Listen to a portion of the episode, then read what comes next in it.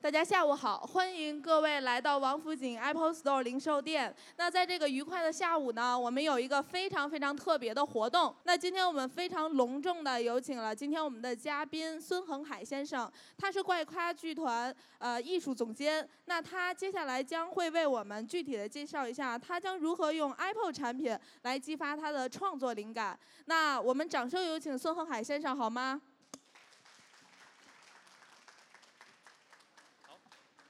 啊、大家好，我是孙恒海。啊、因为我是第一次来到这个专那个苹果的专卖店，那我现在呢先接做一个自我的介绍。我今天能够站在这里跟大家一起来分享，首先是因为我有一个经营着一个剧团，剧团的名字叫做怪咖怪咖剧团。那迄今为止，我们用了四年的时间，创造了十十七部舞台剧作品。呃，我们应该有三百二十七场次，在全国二十一个城市在巡回的演出。如果行程来算的话呢，应该是超过了四万两千公里，也就是环绕地球是一周。那我们的作品包括《驴得水》，包括《六里庄艳俗生活》、《破阵子》、呃《狐狸小精》等等的一些作品。那整个的这个作品季呢，我们是在朝阳的九剧场有一个驻场演出，呃，在座的各位有时间的话，可以去观看我们的那个演出。这是我们的剧团，这是我们一些累累年的一些作品的累积和我们的演出场次以及观众人人数。那好，这是我们整个的剧团的一个风格。我们主要呢是以那个荒诞现实和黑色幽默为主。那我想，很现当下的时代啊，我们有很多时候不愿意过多的去思考，因为时代在变化的过程中也太快速了。快速之后，导致我们的信息量是巨大。那在这个巨大的信息量的过程中，可能我们是一个碎片化的，在停留在一个瞬间，用一种巨快速的方式在循环。那我们为什么要停下来去想这个问题呢？也就是我们把主旨定位成一个以思考去追求狂喜，然后是做有腔调、够时髦、最俏皮的剧作。那我现在要分享呢，其实是两个关键词。第一个关键词是关联。我想问一下大家，大家有关注过瑜伽这个词汇吗？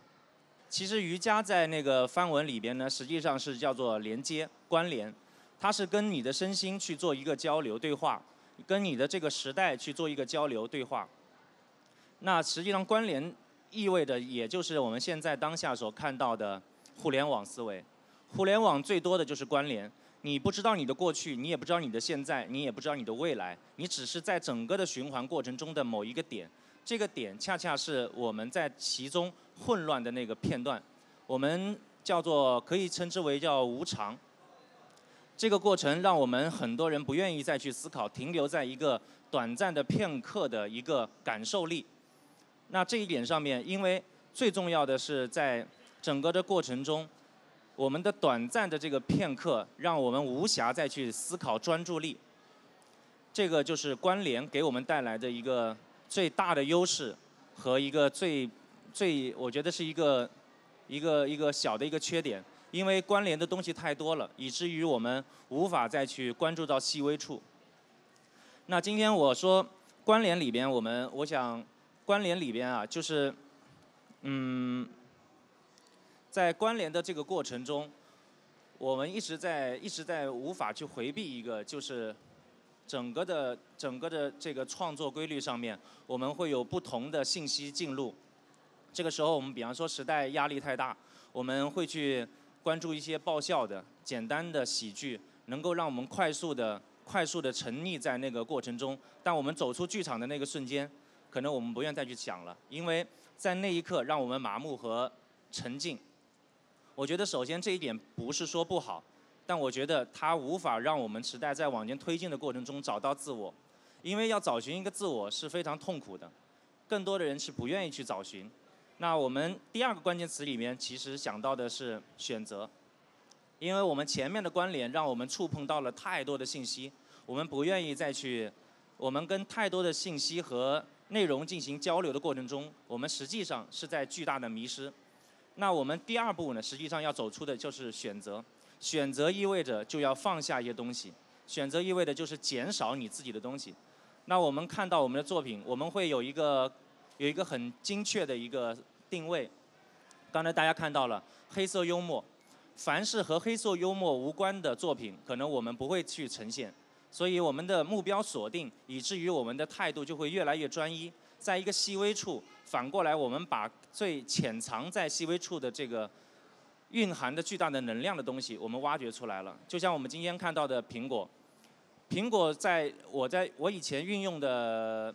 电脑网络的时候，手机或者是电脑的时候，我其实不怎么关注，因为最早我喜我喜欢的是用手抄手写，我基本上是属于一个手工匠人。很多的剧本创作以及在排演的过程中，我们大量的是用手手的方式去记录文字、记录那个片段。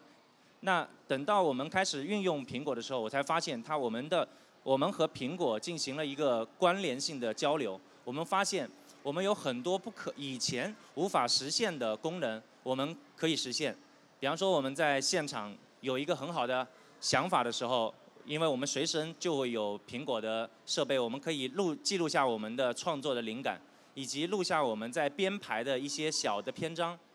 进行一些汇总。那这些都是科技给我们带来的一些便利。那我们包括我们能够看到，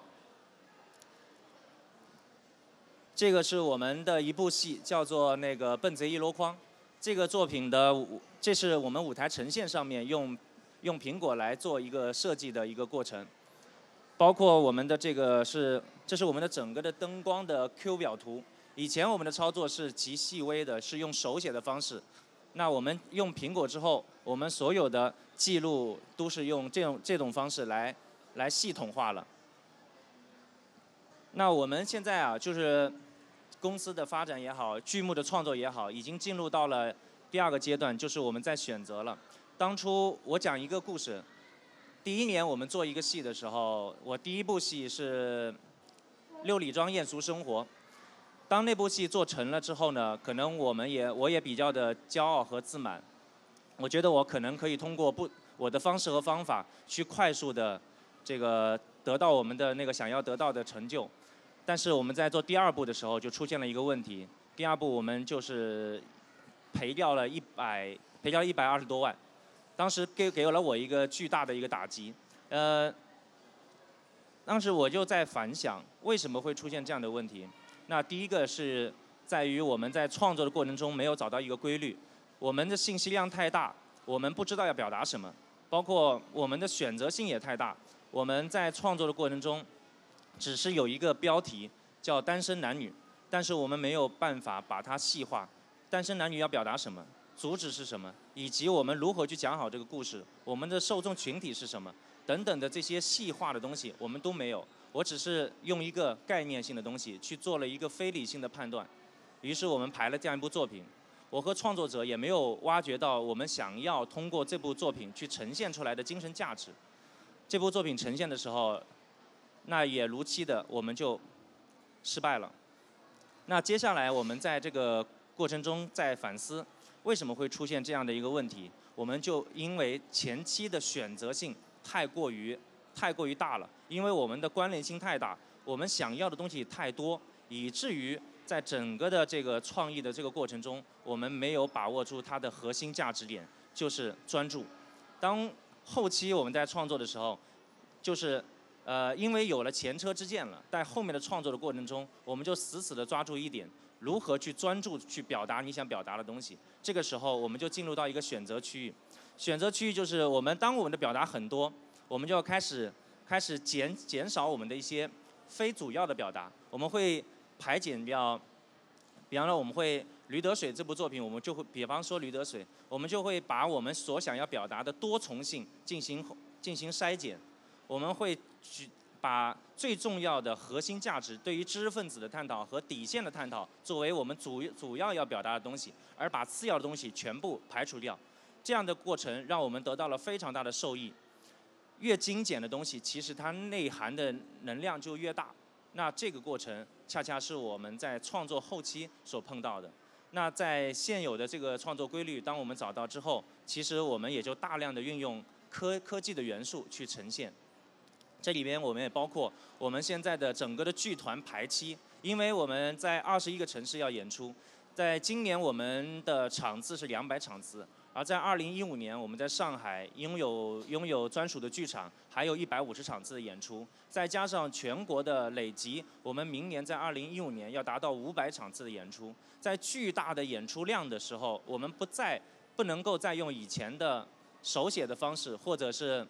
呃最简单的那种操作模式了，而我们要用最更规范的呃去制约和去捋出它的规律。那我们现在的整个的。制作系统就在用表格的方式，在用做一个整体的规划和布局，包括我们的一个戏也成为了一个整个的一个册子。这个册子包括的内容包括了呃剧本、剧照、呃观众以及媒体的评论，以及舞台上所有呈现需要的灯光、Q 表、服化道等等的进行一个系统化，而融合在一个册子里边。当我们有。当我们在十七个作品，也就是意味着我们有十七个册子来完成我们的整体的累积，那这个就需要有系统化，而系统的最关键的原因就在于我们要有要有不同的一个选择性了。那今天我想在座的各位可能有很多都在用苹果的一个一个那个产品，那我是因为刚才我也开诚布公的讲，最早期的时候我是不用手机和不用任何的电子设备的。而直到我用了这个之后，我当时还有一些抗拒。抗拒的原因是，我觉得我可能会被绑架到一个高科技的一个旋转里面去。当有当然电子的设备的一个麻木，导导致了我更依赖于我的手写以及我的一个记录，甚至我会用录音笔去记录我的一个一个灵感和想法。但我后来发现，当其实是我对于世界的沟通和连接不够不够自信。那在创作的过程中也是慢慢打开的一个过程，我才发现，用苹果和用科技的设施设备来完成我对于一个创意以及整体布局，它有非常大的好处。这里边我可以提到几点，像第一点就是我们的系统现在要需要经过一个规范，而这个规范我们所有的东西进行数据化，而这个大数据库的建立需要有好的设设备来帮我们完成。第二个就是在创意的过程中，我们更更采取一个即兴的方式，包括我们在现场，因为现在的时时代，我们一只手上的掌上的东西可能就可以涵盖所有的一切，包括我们在八月份的时候，八呃应该在八月十五号，我们可能是国内第一个民营剧团运用微信收费和在在线选座的剧团，那这些的功能我们全部会通过。苹果的那个扫描来完成我们的购票。接下来可能我们今天可能一聊，比方说朋友对我们的剧目有一定的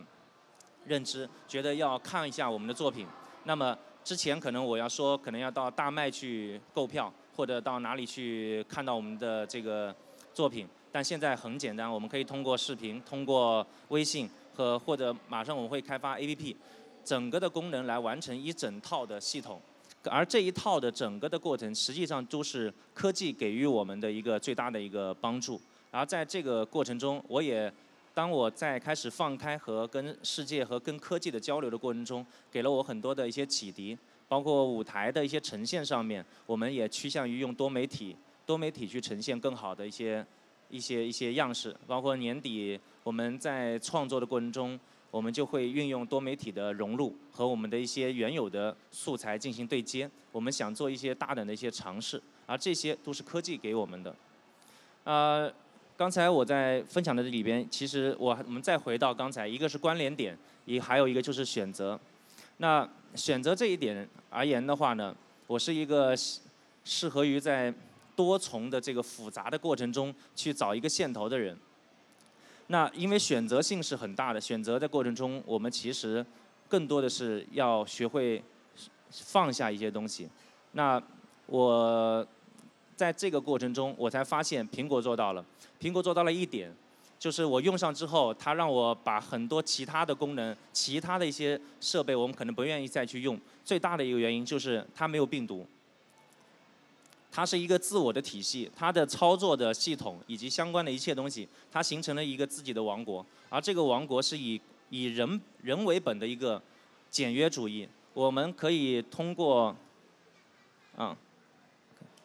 其实我们可以通过一个最简单的一个操作，我们突然发现它进入了一个系统，活的一个系统。在这个系统里边，我们才发现真正的有意义的一点，就是它便捷于我们的生活，它就像一个生活方式一样，不再那么复杂，不再那么的那个让我们想的有多头的一个选择，因为它用最好的方式去呈现出来。然后有一代、两代、三代，我们突然发现，光是靠卖肾是不够的，我们需要大量的去努力工作，才能才能跟得上这个，跟得上这个变化。呃，我打打断一下，就是我想问一下，在座可能有没有看过那个《纸牌屋》？《纸牌屋》这部那网剧有多少人看过？好吧，《纸牌屋》是一个非常经典的网剧，网剧，它里边是关于一个择取的一个故事。我们可以从弗兰克或者或者是那个布莱尔的故事里边，我们可以很清楚的知道他的诉求是什么，要求是什么，以及他们为之奋斗的目标是什么。这个就是一个选择的一个最好的范本。我们经常啊，经常会出现一个，因为关联性太大了，世界也太大了，我们在寻找的过程中往往会迷失。迷失迷失自己，比方我一方面我想要做这个，我一方面呢，我的脑子又又飘到另外一个过程，我想去拥有另外的一样东西。呃，我经常看到我的朋友，我是一个南方人，我们家里呢有很多做生意的，所以呢，我的父母就跟我说，我现在所从事的这个行业是属于不务正业，因为我每年要回去，每年回去的第一个时间就是要面对的就是我的发小，呃，会说我们又盖了一间厂房。或者是两间厂房，我们今年的年产值做到了多少？我们今天我们的这个这个我又买了几辆车，然后，呃，我又生了一个孩子，等等，类似于这样的一个问题。答呃那个，那我呢问我的时候，我经常回答，我们今年又做了四部戏，然后他们会跟上跟上问，你的四部戏能挣多少钱？这是他们常规的一个问题。那我的第一反应是，我说。我挣到的挣到的钱足够于我安身立命。第二个，我想我做的这个事，这个几部作品会留在戏剧史上，这是我想要的。因为一个人想要什么是最重要的。恰恰很多时候，我们不知道自己想要。比方说，我们有一个最高任务是什么的时候，我们会为之去奋斗。呃，刚才我们在台下我们在交流一个交流一个一个一个一个个人的体验。就我们说。这个，我我在分享一个那个很好玩的一个事，就在前两年的时候，因为我沉沉迷在一个自我的这个自我的认知过程，因为我想找到我自己，因为我曾经迷失了，呃那个时候基本上是一个酗酒状态，所以我为了让从酗酒的状态和一个这个这个混乱的人生里面找到自己，我就开始呃找到另外一个方式，就是去安静的去去静下来思考问题。也就是所谓的冥想，但这个过程呢是一个很痛苦的过程，它痛苦在于你认知它的过程是一件认知自己是一个极其痛苦的过程，因为我们会找到一个趋利避害的方式去活着，我们不愿意去找到自己，越靠近于自己的事儿，可能压力越大，痛苦也负痛苦或者是这个承载的东西可能就越大。那我当时给自己一个目标，我说我想看看看。我能否在，我能否在这个这个挑战我的一个极限？我可以安静的去坐在那里，我能够做多久？当这个最高的任务给了我之后，我不是盲目的去做，我进行分析，就是嗯，查阅了大量的资料，跟我的一些朋友们去交流，然后得出一个结论：第一，水不能断，要喝水；第二，就是要静心；第三呢？最重要的要把你置之死地于后生。于是呢，我把我的饮食放在了我的房间里边，其他的时间，其他的所有的东西，包括我断电，把电卡全部断掉，把自己关在一个空屋里边。因为我觉得，如果再不找到我自己的话，可能我我往后走的话，我会走不下去。因为沉溺的太久了。我到下午的时候手会发抖，因为我到了四五点，我想我想我要喝酒了，我想我要跟朋友在一起了。我我我的晚上，我每一天都要在凌晨的两三点，然后醉醺醺的打上车，然后回到家。我不想要过这样的日子，因为我做出了一个选择，我不想要过这样的日子，我要过我想要过的。于是我要找到自己。那找到自己的过程中，我选择了一个这样的一个方式去做。这个方式，呃，在别人看来可能是一个不太正常的方式，但我去尝试了。于是，在在这个过程中，我体验到了孤独，我也体验到了本我。的交流和自我的交流，以及一个超我的一个交流。当这个三个我在碰撞的过程中，我越来越清晰。这个时间很宝贵，呃，有限的生命里边要去做一件事情，这件事情是什么？当整个的这个过程，我经过了过程，我就不去分享，不去说太多。呃，这个痛苦过后，我发现了我自己，我也找到自己。于是我跟公司提出了我要离职，我想做我想要做的事情。于是我回家跟我的父母去商量，我的父母当然不同意，但我说我我想我三十三十岁我而立，我想要做一件我想要做的事情，可能这件事情你们不一定会同意，但是这件事情该我去做。戏剧是我的一个生活方式，我去看戏，呃，我去打冥想，我用苹果去记录很多我的生活中的一些点滴，去工作，这些都是一种生活方式了，也不再那么的复杂，也不再跟自己那么的较劲。